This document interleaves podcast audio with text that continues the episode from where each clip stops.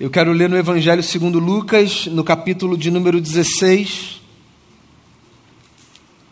do versículo 1 ao versículo 13.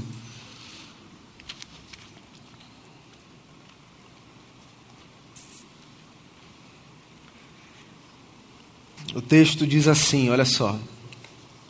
Lucas, o Evangelho, capítulo 16. Jesus disse aos seus discípulos: O administrador de um homem rico foi acusado de estar desperdiçando os seus bens. Então ele o chamou e lhe perguntou: Que é isso que estou ouvindo a seu respeito? Preste contas da sua administração, porque você não pode continuar sendo administrador. O administrador disse a si mesmo: Meu senhor está me despedindo, o que farei? Para cavar não tenho força e tenho vergonha de mendigar. Já sei o que vou fazer para que, quando perder o meu emprego aqui, as pessoas me recebam em suas casas. Então chamou cada um dos devedores do seu senhor. Perguntou ao primeiro: Quanto você deve ao meu senhor? Cem potes de azeite, respondeu ele. O administrador lhe disse: Tome a sua conta, sente-se depressa e escreva cinquenta. A seguir, ele perguntou ao segundo: E você, quanto deve? Cem tonéis de trigo, respondeu ele. Ele lhe disse: Tome a sua conta, escreva oitenta. O Senhor elogiou o administrador desonesto, porque agiu astutamente. Pois os filhos desse mundo são mais astutos no trato entre si do que os filhos da luz. Por isso eu lhes digo: usem a riqueza desse mundo ímpio para ganhar amigos, de forma que, quando ela acabar, estes os recebam nas moradas eternas. Quem é fiel no pouco também é fiel no muito.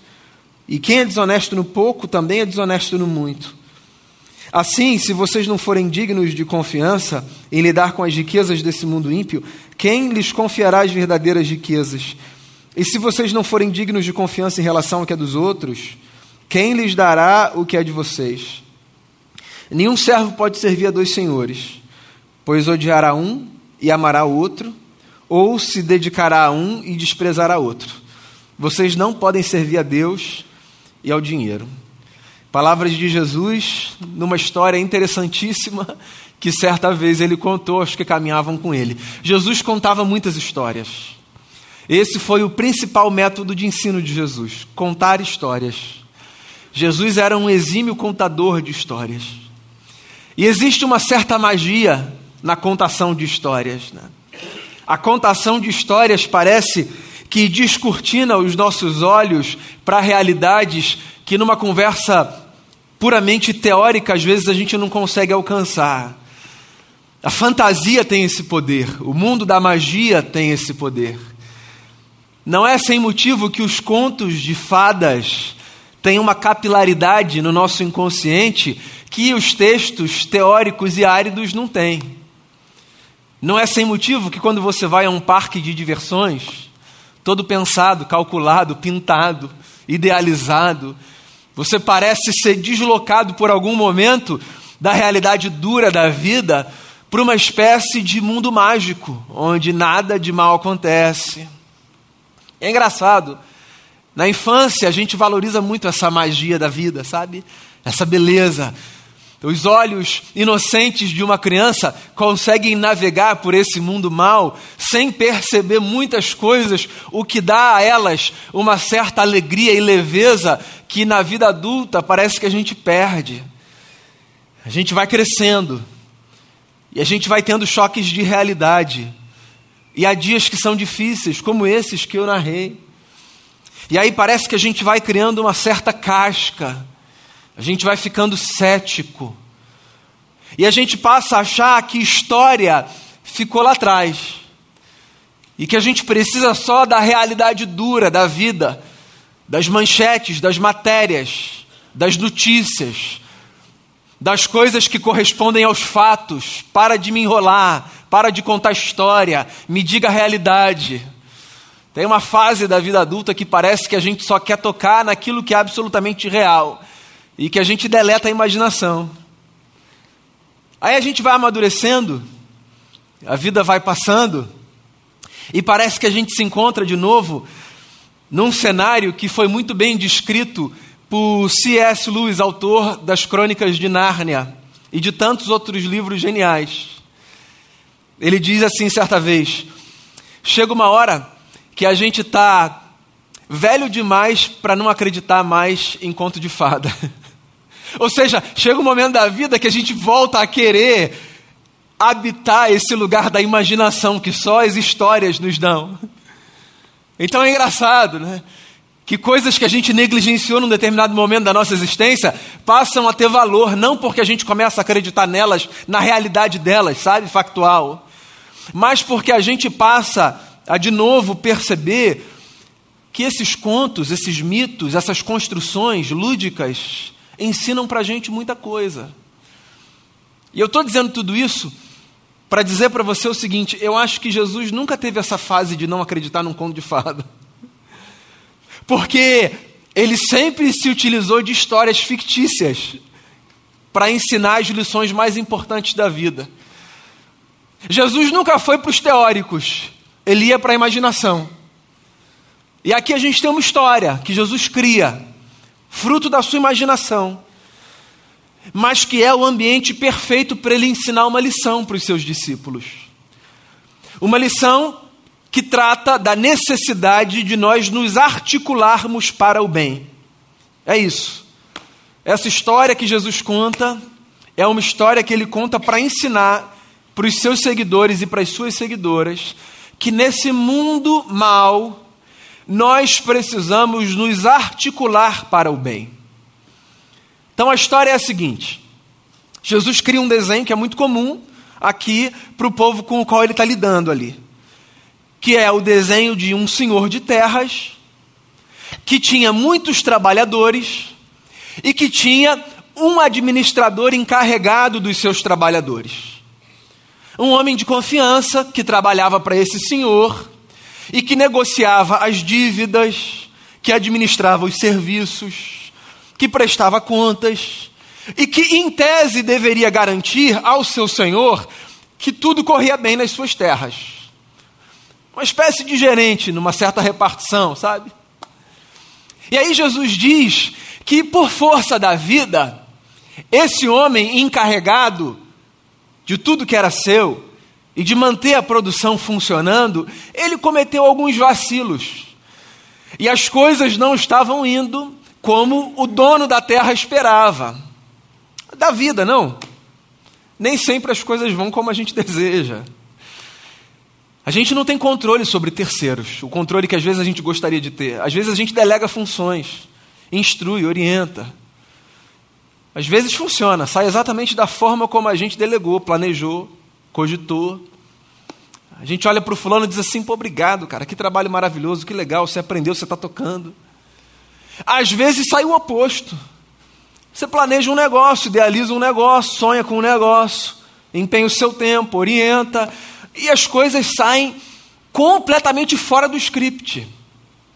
Mas não é tão simples assim. Às vezes saem do script por uma questão contingencial, sabe? O camarada vacilou, quem não vacila?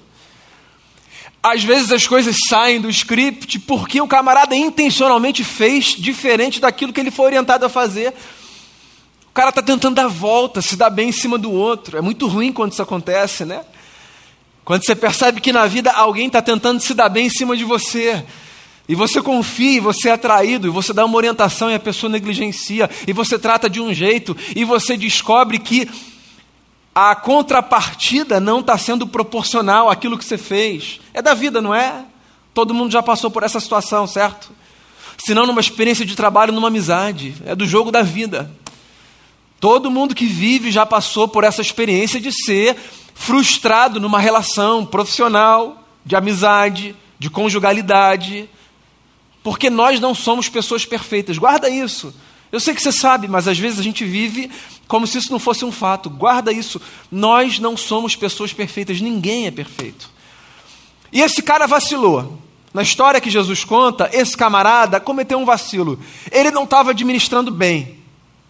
E aí ele foi chamado pelo seu senhor que disse a ele o seguinte: Olha, não está funcionando para a gente.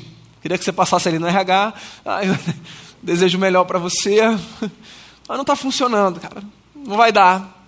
Eu acho que a gente chegou aqui num lugar que não dá para a gente continuar fazendo esse trabalho em parceria. Então eu queria te agradecer por esse tempo de serviço prestado, mas você vai ter que seguir a sua vida. Acontece, né? Acontece, justamente, injustamente. Não sei se você já passou por isso. E aí, na hora que isso acontece, muita coisa passa pela cabeça da pessoa que recebe uma notícia que não está esperando, né? Muita coisa passa pela nossa cabeça sempre que a gente recebe uma notícia que a gente não está esperando. Porque você está planejando a vida de um jeito.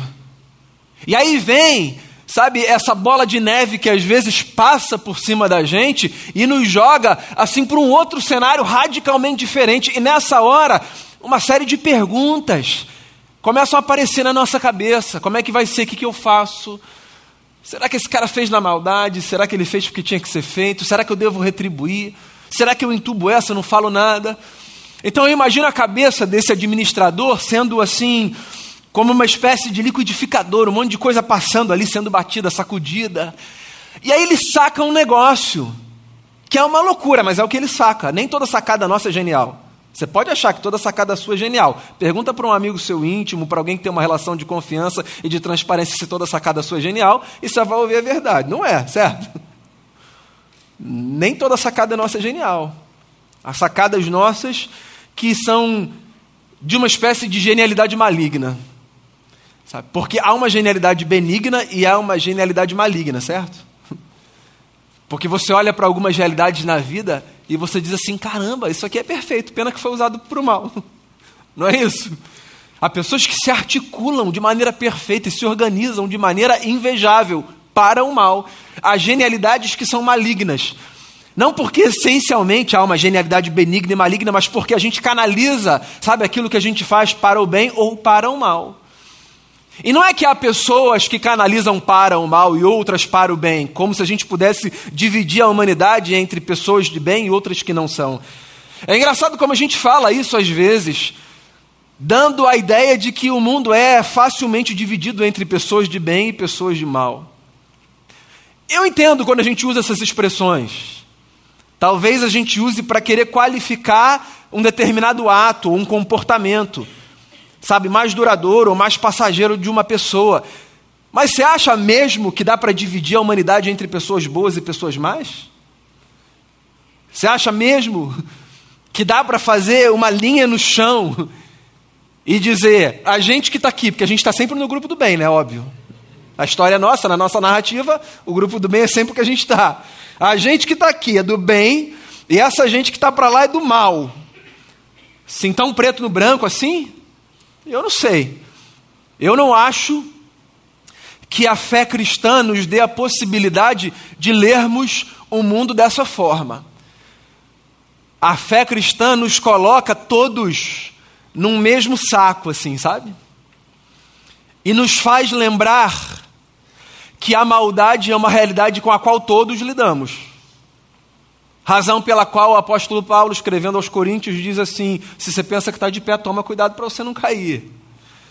Ou escrevendo outra das suas muitas cartas, diz assim: dos pecadores eu sou o maior. Ou numa terceira carta, diz assim: não há um justo sequer, não há quem faça o bem. Então a fé cristã não dá para a gente condição de, em nome dessa espiritualidade, dizer: o grupo de cá é do bem, o grupo do lá é do mal. É só você se separar dessa outra gente, que aí a vida vai ser mais fácil. Não, a vida é complexa. E aí esse cara teve uma sacada. Genial, mas maligna. Ele disse assim: tá, eu não vou mais trabalhar aqui, já entendi. O que eu não quero é ficar na rua, assim, pedindo esmola, sem oportunidade. A lista de devedores desse senhor para quem eu trabalhei está aqui no meu bolso, curiosamente. Não é que está aqui? Eu sei quem deve, quem deve o quê. Então eu vou fazer o seguinte: já que com ele eu fechei a porta, eu vou ficar bem na fita com essa galera. E aí ele sai, então, aos devedores e diz assim: Você, Fulano, você deve 100, né? Para o meu patrão. Vou fazer o seguinte: escreve aqui que você deve 80. O patrão ficou maluco. O que você pensa? Quer? Escreve aí. 100, 80. Ó, já tem 20 aí. E você, fulano? Estou vendo aqui, né? 50? Vamos fazer por 25? E aí o camarada vai de casa em casa, buscando os devedores do seu senhor e renegociando uma dívida, sem ter sido autorizado para tal, julgando que, em fazendo aquilo, ele teria porta aberta com aquelas pessoas. Porque ele fez um ato de bondade dentro de um cenário de maldade. Engraçado como a vida é complexa, né? A gente lê às vezes só a camada. Porque o cara que está ali abrindo a porta dizendo, ô oh, fulano, hoje não, achando que vai ser cobrado 100, ele saiu dali pensando, camarada bom, né? E aqui dá um desconto. Só que esse desconto que ele está dando, ele está dando sem ter sido legitimado para tal. Enfim, as nossas leituras da vida são complicadas. A gente vê camadas, partes, pedaços. Os nossos juízos, eles são perigosos, porque a gente não vê o cenário todo. Dificilmente a gente vê o cenário todo. As leituras que a gente faz, os julgamentos que a gente faz, os olhares que a gente tem, eles deixam do lado de fora muita informação que seria importantíssima para a gente discernir o que está acontecendo ali. Aí Jesus diz que quando o Senhor da terra ficou sabendo que aquele homem que estava no aviso prévio tinha renegociado as suas dívidas, em vez dele dar uma bronca federal no camarada, ele disse assim: Você é um gênio. Esse cara é um gênio. Olha o que esse cara fez, cara. Que sacada. E aí a história se encerra aí, porque porque o ponto da história não é desenhar uma personagem como a personagem perfeita e as outras não. O ponto da história é pegar esse cenário curiosíssimo que foi montado, essa construção, para ensinar para aquela gente real, que era a gente que seguia Jesus, uma lição. Tendo criado esse cenário, Jesus disse o seguinte para os seus seguidores e seguidoras: Vocês estão vendo como os filhos das trevas são astutos? Jesus está dizendo assim: ó, vocês estão percebendo, cara, como esse desgraçado foi genial? Pois então, pensem no negócio. Se os filhos das trevas são astutos, aprendam a desenvolver uma certa astúcia para vocês viverem como filhos da luz. Esse é o ponto aqui. O que Jesus está dizendo com essa história é o que o pastor Martin Luther King certa vez disse ao descrever a necessidade de nós nos organizarmos para o bem. Martin Luther King Jr. disse certa vez o seguinte: aqueles que amam a paz precisam aprender a se organizar da mesma forma que o fazem aqueles que amam a guerra. E essa frase é interessantíssima, sobretudo sendo posta ao lado dessa história, porque ela nos faz lembrar que o bem não é uma realidade que caminha sozinha e que se desenvolve sozinho nessa vida. O bem requer da gente intencionalidade para crescer. Esse mundo, na representação das figuras que somos, é um mundo complexo bastante para a gente discernir com segurança que ou a gente se empenha para promover a bondade ou tudo terminará numa espécie de caos, certo? Porque o bem não é uma espécie de ente autônomo que caminha por aí. Deixa eu tentar deixar isso mais claro. Você tem filho, filha. Você, quando seu filho ou sua filha, quando eles nasceram, você disse assim: Deixa caminhar que vai dar certo? Ou você se empenhou e se empenha num processo de educação para que seus filhos aprendam a fazer o que é certo e a não fazer o que é errado, a honrar e não desonrar, a se aproximarem da bondade, se afastarem da maldade. Você entregou para o universo e disse assim: vai lá certo, pessoa boa.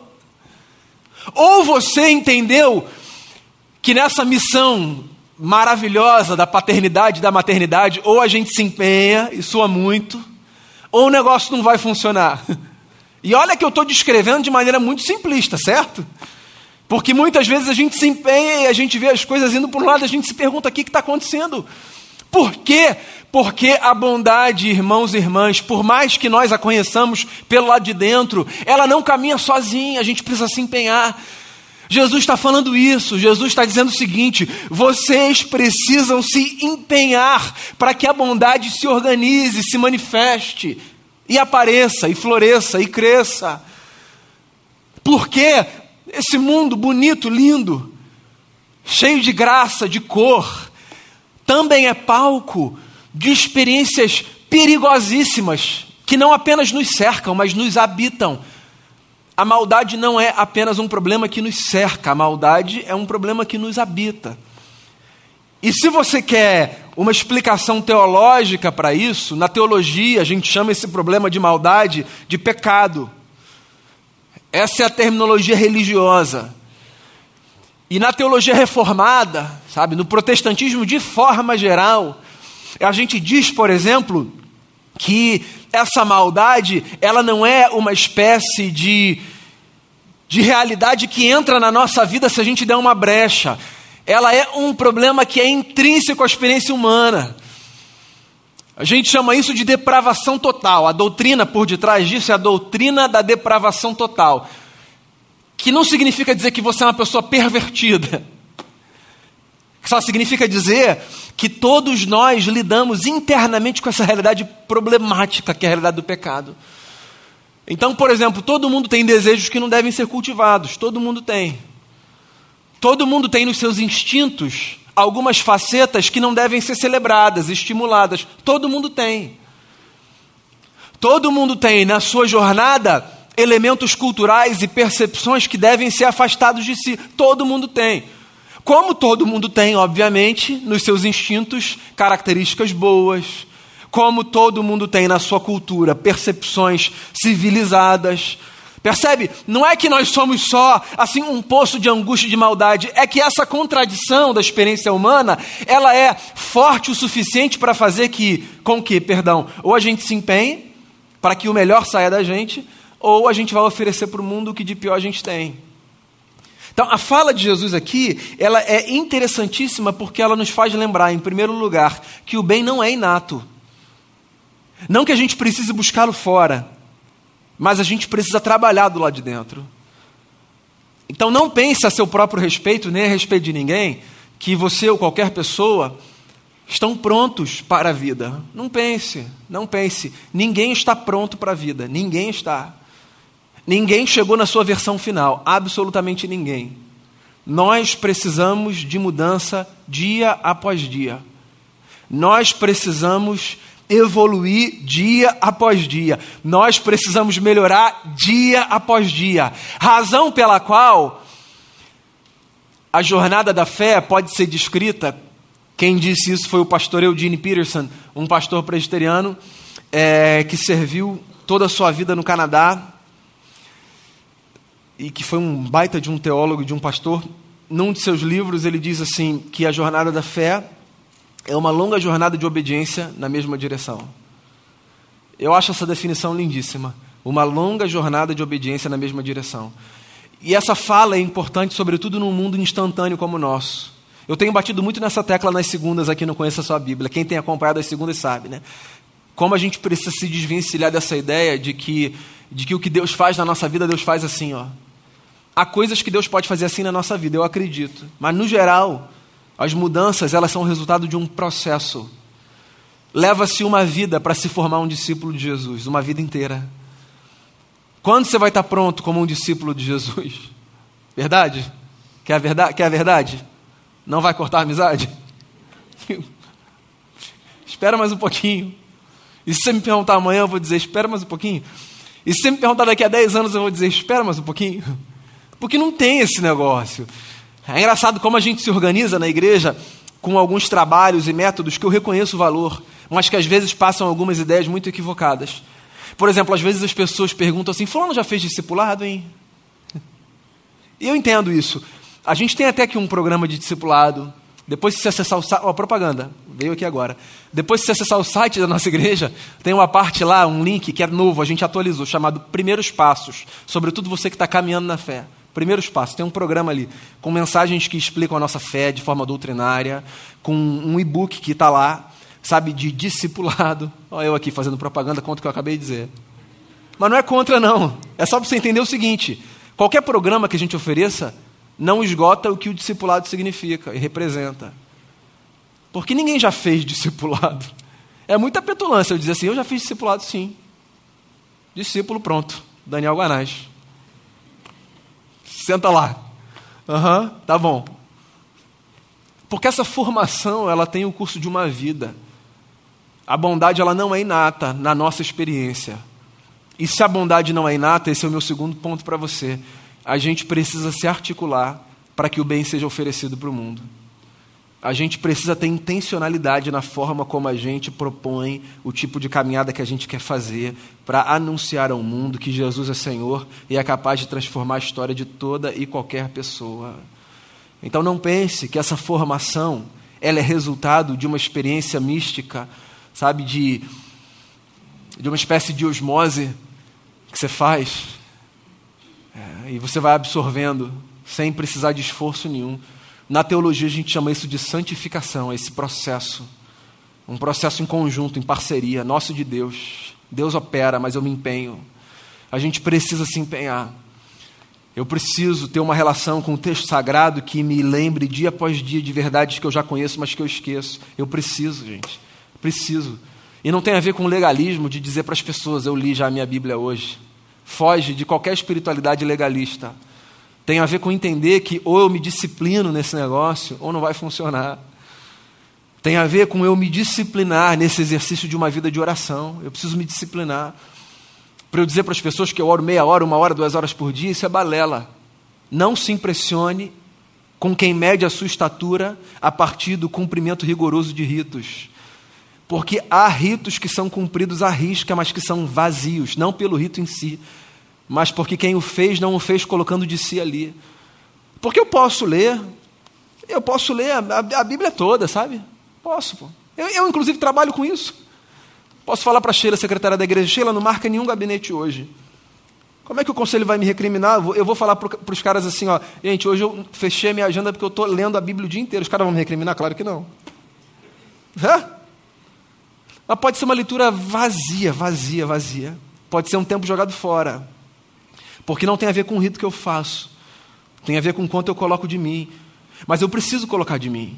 Eu preciso, eu preciso me dedicar ao texto, eu preciso me dedicar à oração, eu preciso me dedicar à comunhão, eu preciso me dedicar à comunhão. Eu não posso viver a minha fé sozinho, não dá. Ninguém tem em si tudo aquilo de que precisa para viver, ninguém tem em si.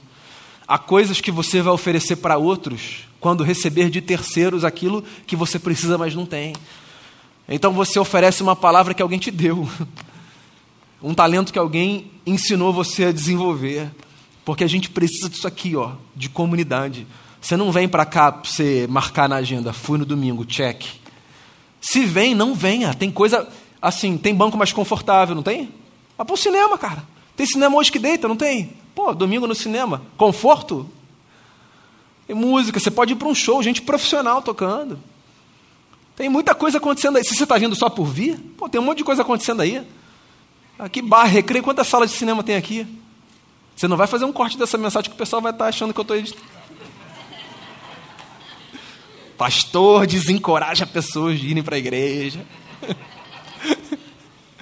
Você está entendendo o ponto? Vir por vir. Venha por entender que é importante você estar com as pessoas, ver seus irmãos. Aí eu estou vendo aqui, ó, Silvio, ah, vejo meus irmãos, Estelita, tá, eu estou vendo todo mundo aqui. Pô, aí a gente se abraça, a gente se cumprimenta, a gente se encoraja. A gente ouve que alguém estava sofrendo, a gente pergunta como é que está, a gente ora, a gente diz eu estou orando por você, a Mônica está aqui. A gente vai se falando, a gente vai se abençoando, porque a comunhão tem a ver com isso, sabe? A gente precisa disso. Precisa. Ou a gente se disciplina para o bem, ou a gente vai viver uma vida muito empobrecida, porque o que vem naturalmente, geralmente é o que de pior a gente tem. É o que Paulo diz aos Gálatas: eu preciso fazer morrer a velha natureza, para que o fruto do Espírito cresça em mim. Então, qual é o meu recado para você, pessoa boa que você é? O meu recado é: como eu, como qualquer indivíduo, todos nós temos um problema muito profundo, que é dessa contradição que nos habita. Há um monstro e o santo dentro de cada um de nós. E quem a gente mais alimenta, mais aparece. A realidade é essa. Então, não pense que a bondade emergirá de você simplesmente porque você é uma pessoa assim bonita, bacana. A vida é complexa. Empenhe-se, articule-se e programe-se para dar ao mundo o que de melhor você tem. Há uma astúcia sendo construída aí para o mal. Por que não? A gente se valer desse mesmo mecanismo para oferecer ao mundo o que Jesus nos deu, que é a possibilidade de sermos melhores hoje do que fomos ontem. Que no que depender de nós, a bondade de Deus se manifeste e as pessoas respirem aliviadas no meio da sua dor e das suas angústias, e esse mundo esquisito tenha um pouquinho mais de cara de céu, o que quer que isso signifique para as pessoas. Vamos fazer uma oração? Pedir a Deus para guardar essa palavra no nosso coração é a única forma, é a única forma da gente fazer avançar, é guardando no coração. O coração é esse espaço fértil da existência. A única forma da gente avançar nesse processo é guardando no coração essa palavra que dele a gente recebe. Na verdade, guardando toda a palavra que dele a gente recebe. Então, eu espero que você hoje seja melhor do que você foi ontem e amanhã seja melhor do que você foi hoje. Não porque isso é muito fácil para você, porque não é fácil para ninguém, mas porque você entendeu que caminhar com Jesus é participar de um bendito projeto de articulação do bem. E que no que depender da gente, as pessoas saibam o reino do bem chegou e chegou para ficar. Senhor, a gente quer oferecer a Ti a nossa vida como esse solo fértil, para que o fruto do Teu Espírito faça crescer na gente o que o apóstolo, nosso irmão, escreveu certa vez: bondade, benignidade, mansidão, domínio próprio, paciência, amor. Senhor, toma a nossa vida, a gente não quer se pretender santo, a gente não quer se pretender perfeito, porque essa gente não existe.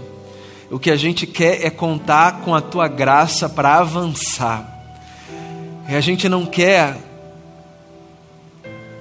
se incometer a tolice de achar que a bondade vai florescer como resultado de um milagre na nossa vida. O milagre na nossa vida é da gente não ter sido extirpado na existência por causa do pecado. Esse é um milagre, a gente continuar tendo possibilidade de caminhar eh, lutando para que Jesus seja visto na nossa vida. Então, essa é a oração que eu queria fazer por mim, por cada irmão e cada irmã. Os nossos dons, os nossos talentos estão aqui, a gente quer te servir com eles. A gente quer que o mundo veja no nosso rosto a tua glória brilhando e que isso seja fonte de esperança para as pessoas. Essa é a oração que eu faço por mim, por cada irmão e por cada irmã em nome de Jesus, o nosso